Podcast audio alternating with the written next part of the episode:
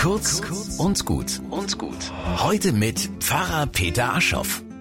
Fleisch ist ein Stück Lebenskraft. So lautete vor Jahren der Werbeslogan der Fleischindustrie. Er erweckt den Eindruck, dass mehr Fleischverzehr die Lebenskraft und Lebensfreude steigert, während der Verzicht sie mindert. Verschwiegen wurde freilich, dass unser Fleischgenuss Leben kostet.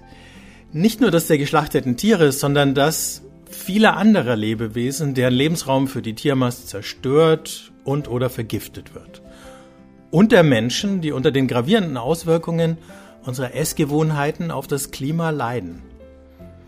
Inzwischen entdecken immer mehr Leute, dass die Lebenskraft nicht schwindet, wenn wir weniger Schnitzel und Bratwurst essen. Das lässt ein bisschen hoffen. Vielleicht ließe sich dieser Wandel noch etwas flotter und fröhlicher gestalten, wenn wir uns bewusst machen, dass nicht Fleisch, sondern Geist ein Stück Lebenskraft ist. In der Bibel begegnet mir der Geist Gottes als belebende Kraft. Sie macht fröhlich, offen, gesellig und neugierig. Wenn es mal Durststrecken gibt, hilft sie Menschen sogar über sich hinaus zu wachsen. In diesem Sinne, eine geistreiche Pfingstzeit.